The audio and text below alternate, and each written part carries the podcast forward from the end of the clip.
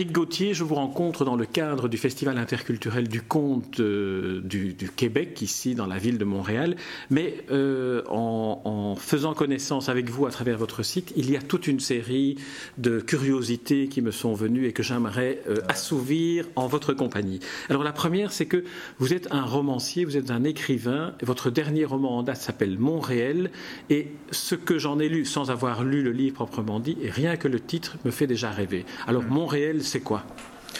Alors, Montréal, ça se passe dans une autre version de notre monde, carrément. Euh, et puis, plus précisément, dans une autre version de la ville de Montréal. Euh, c'est un, jeu d'Uchronie qu'on appelle ça, euh, une histoire qui a divergé de la nôtre, où est-ce que la, magie est présente. donc, dans la ville de Montréal, la magie est intégrée dans la société. L'architecture, le plan d'urbanisme sont conçus en fonction des courants magiques.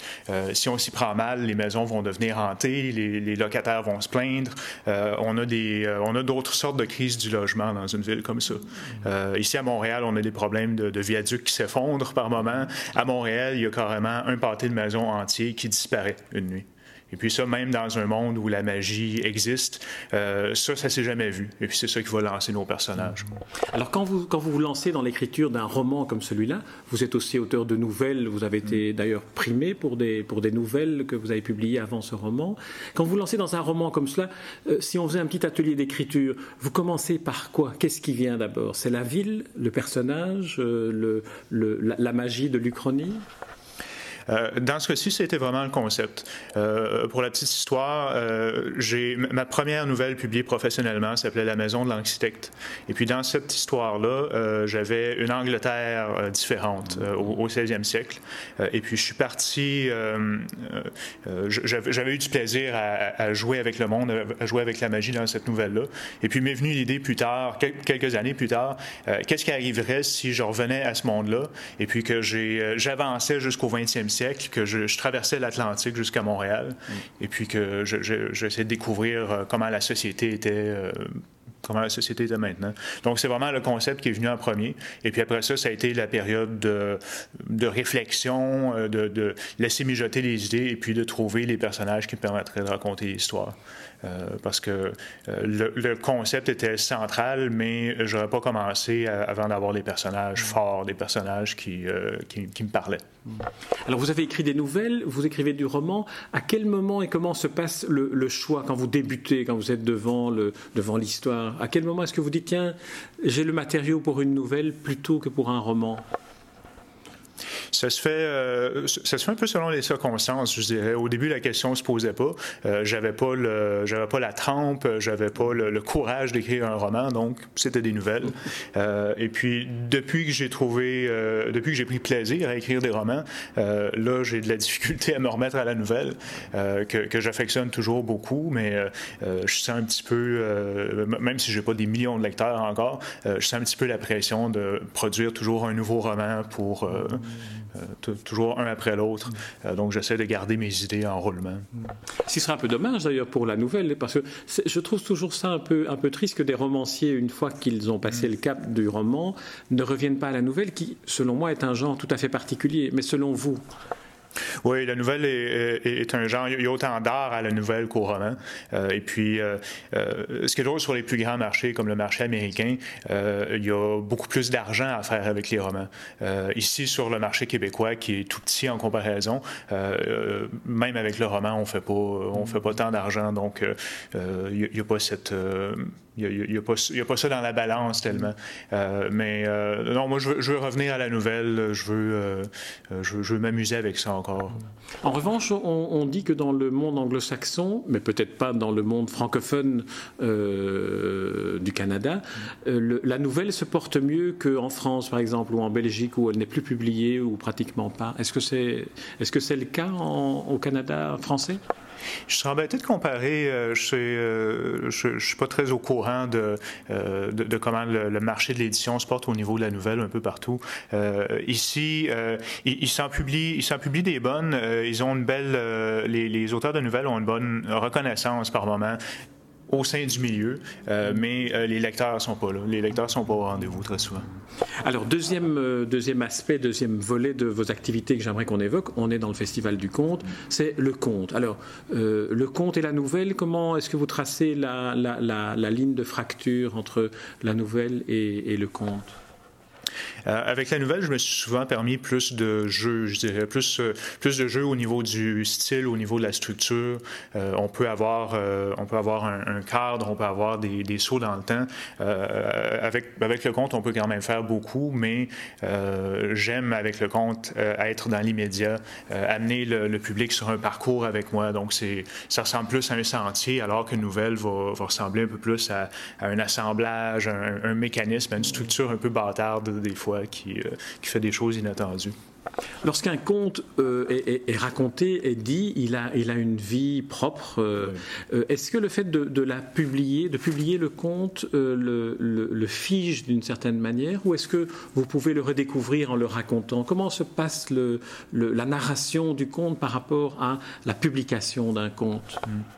La publication n'a pas, pas, vraiment été un problème. Euh, dans, mon expérience, euh, mes contes se sont figés surtout euh, à force de les raconter souvent. Parce que si on raconte souvent la même histoire, on risque de, de, trop marcher sur le même sentier, on risque de trop connaître tous les détours.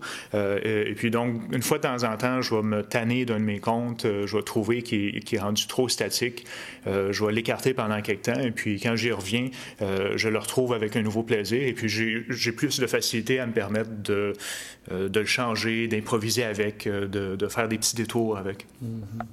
Est-ce que lorsque vous, vous racontez devant un public un conte, est-ce que vous avez parfois le sentiment que l'histoire pourrait se permettre davantage de développement, au contraire de ce que, vous venez de dire? Est-ce que pour certaines histoires, vous dites, tiens, devant la réaction du public, je pourrais aller plus loin dans cette, euh, voie-là plutôt que dans, que dans la voie principale? Étant, euh, étant plutôt cartésien, étant plutôt euh, prudent, j'aurais de la misère à me permettre de, de, changer de direction euh, durant une performance. De, je, je, me donne la latitude au niveau, de, au, niveau du phrasé, au niveau du rythme, naturellement. mais d'explorer des territoires vierges au, sein de l'histoire, je ne le ferai pas dans une performance. Par contre, au niveau du public, j'ai des, des comptes qui sont vraiment raffinés. une spectatrice qui me vient me voir et puis qui me dit J'ai tellement aimé cette histoire-là parce que j'ai voyé telle chose, telle chose. Euh, elle avait vu des choses que j'avais seulement soupçonnées et puis j'ai renforcé l'histoire, renforcé ces aspects-là de l'histoire par la suite. L'histoire est devenue meilleure. Est-ce que à vous-même cette expérience-là est déjà arrivée, c'est-à-dire de vous dire en racontant l'histoire, tiens, dans le fond, elle veut dire quelque chose à quoi je n'avais pas pensé. Oui. Euh, un, des grands plaisirs avec le conte, c'est qu'on on porte un conte avec nous euh, sur une longue durée. Euh, quand on écrit une nouvelle, on la publie et puis elle, fait sa petite vie. on n'y retouche pas, bien souvent, on, on change jamais le texte. avec un conte, on peut le raconter pendant des années et des années. J'ai mon histoire de la, tribu du 12e étage, mon, mon, histoire d'ascenseur, qui a été le premier conte que j'ai fait et puis que j'ai raconté encore pour le festival ici. Faites-nous le pitch pour ceux qui ne l'ont pas entendu, en, résumé. Euh, tout simplement, c'est une légende de l'Université d'Ottawa. Euh, ça se passe au 12e étage d'une résidence universitaire. Et puis, un matin, euh, les ascenseurs n'arrivent pas. Donc, les étudiants ne peuvent pas aller à leur cours. Et puis, comme les ascenseurs tardent tellement, les étudiants s'habituent à vivre sur leur étage, coupés du monde extérieur, et puis deviennent leur propre société, leur propre microcosme. Euh, et puis cette histoire-là, euh, oui, je vais, y voir, je vais y trouver des nouveaux rythmes. Euh, à mesure qu'on croit en tant qu'humain, eh on, trouve des, nouveaux, des nouvelles significations dans nos histoires. C'est vrai que le schéma de cette histoire-là est un schéma tout à fait ouvert, tout à fait vivant. C'est un organisme vivant que vous créez là. Oui, ben c'est carrément, euh, c'est carrément une tribu que j'installe avec ses, euh, avec ses rêves, avec ses rituels, avec ses, ses manières de faire. Euh, j'ai une autre histoire à côté où j'explique la religion qui se sont constituées sur cet étage-là. Euh, et, puis, euh, et puis oui, c'est vivant. Je pourrais m'amuser à, explorer encore cet univers-là, euh, à allonger l'histoire à vitam aeternam.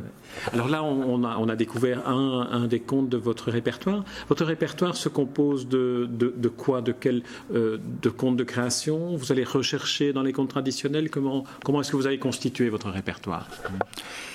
Naturellement, je me suis vraiment spécialisé dans le conte contemporain. comme je disais, mon premier conte, ça a été celui-là, La Tribu, le, premier que j'ai écrit, le premier que j'ai présenté sur scène. et puis, ça a donné le ton pour, ça a donné le ton pour tout le reste de ma carrière. j'ai adapté quelques contes traditionnels. J'ai la, légende du dieu hindou Ganesh et puis de sa tête d'éléphant. j'ai une histoire de, de loup-garou qui est du pseudo-traditionnel québécois.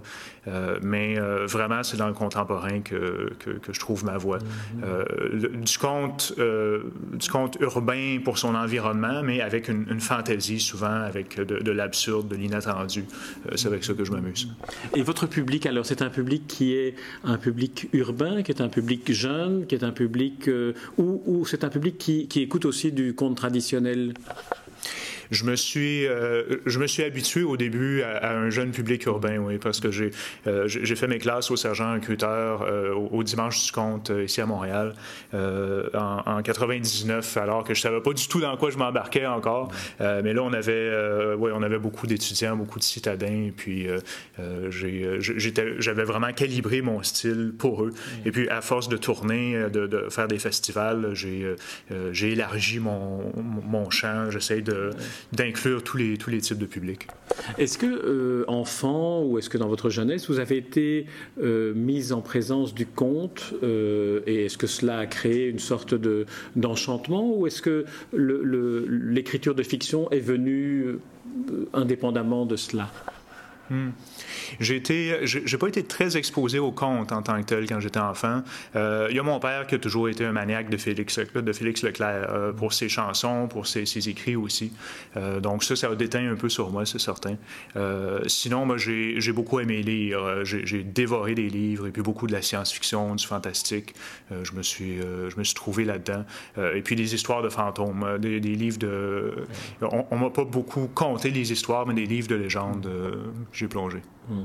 Alors, euh, Éric Gauthier, pour terminer cet entretien, j'aimerais qu'on aborde un autre aspect de, votre activité qui là est un peu plus particulier, c'est l'échafaudage. Alors, l'échafaudage, j'ai été très intrigué en découvrant qu'il s'agissait peut-être d'une sorte d'outil d'assistance à l'écriture romanesque. Oui, ce que c'est tout simplement, c'est une, euh, c'est une, charpente. Euh, quand j'ai commencé à écrire des romans, je ne savais pas comment m'y prendre. Euh, et puis, ça donne que je suis informaticien de formation. j'ai, passé par là, j'ai mon côté très, très cartésien. j'ai l'habitude, même quand j'écris des histoires, j'ai l'habitude de penser en termes de structure. donc, pour écrire des romans, je me suis bâti un simple système de fichiers. Donc, au début, j'avais, j'avais bon, une une fiche, euh, une fiche pour chacun de mes personnages, où est-ce que je notais euh, tous les petits détails. Euh, des fois, si on, si on donne un cousin à notre personnage dans le premier chapitre, rendu au 20e chapitre, on a oublié le nom du cousin.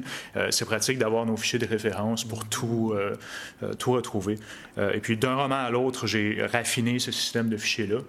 et j'ai essayé de l'organiser pour que chaque détail ait sa place et puis ait précisément une place. Donc, on, sait où trouver chaque mm. chose, on sait où placer chaque chose. Et puis, c'est purement, c'est pas un, c'est pas un logiciel. Euh, c'est purement des fichiers texte, des fichiers qu'on peut ouvrir dans Word ou Excel, des, mm. logiciels avec lesquels on est déjà familier. Donc, on perd pas de temps à apprendre les logiciels. Euh, juste, on, apprend une manière de s'organiser et puis on, trouve euh, sa façon de faire au sein de ça. Mm. et puis, ouais, j'ai, je l'ai je l'ai mis en forme et puis j'ai commencé à l'offrir sur mon site web. Et alors, est-ce que ça ne vous donne pas le sentiment, je ne l'ai pas vu, hein, donc euh, j'en parle sans l'avoir vu, est-ce que ça ne donne pas le sentiment que, que l'on formate le, la création romanesque alors que vous êtes apparemment quelqu'un qui est en dehors des formats et qui avait une fantaisie euh, tout à fait libérée? Ben, Avec l'échafaudage, j'ai pris soin de rien prescrire. Euh, c'est vraiment, c'est vraiment un système de, de classement et puis d'organisation de, de l'information plutôt qu'une méthode de travail. Donc, je ne vais pas dire euh, dans le manuel qui accompagne l'échafaudage, je ne dis pas aux gens, euh, commencez par euh, décrire vos personnages, faites votre plan de telle, telle manière, mais je leur dis simplement, quand vous créez votre personnage, ben, voilà où vous pouvez placer l'information, essayez de penser à, à tels, tels aspects qui, qui vous seront utiles. Et puis, c'est fait pour que chaque personne puisse utiliser l'échafaudage autant ou aussi peu qu'elle le désire. Il y a des fichiers qui serviront peut-être jamais. Euh, chacun y trouve son aise. et puis on sait en informatique ou en architecture qu'à un moment donné, il faut retirer l'échafaudage et qu'il faut qu'on ne le voit plus.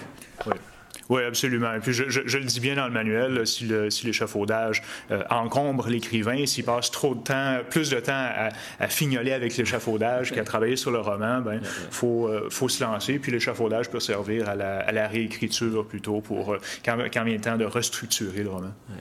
Très bien, Éric Gauthier, c'était un plaisir de vous, de vous rencontrer et puis de, de mener à bien cette interview en votre compagnie dans le cadre du Festival du Conte. Et puis alors, je rappelle le titre de votre roman, le dernier en date, Montréal, qui est paru aux éditions à lire. Et euh, vous avez d'autres livres là que, que vous m'avez apporté, Une fêlure euh, du flanc, au flanc du monde. Et alors, euh, des, contes ici parus dans Planète Rebelle, Planète Rebelle dont on a rencontré la, directrice Marie-Fleurette Baudouin. Alors, je dis le titre, Terre des pigeons, qui est un, une série de contes, et Feu blanc, des contes de la Lune. On imagine bien votre univers dans, ces titres-là et dans, les couvertures.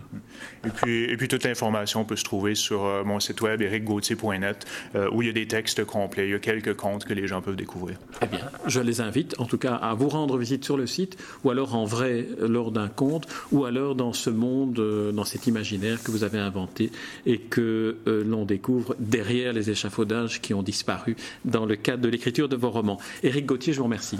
Merci à vous.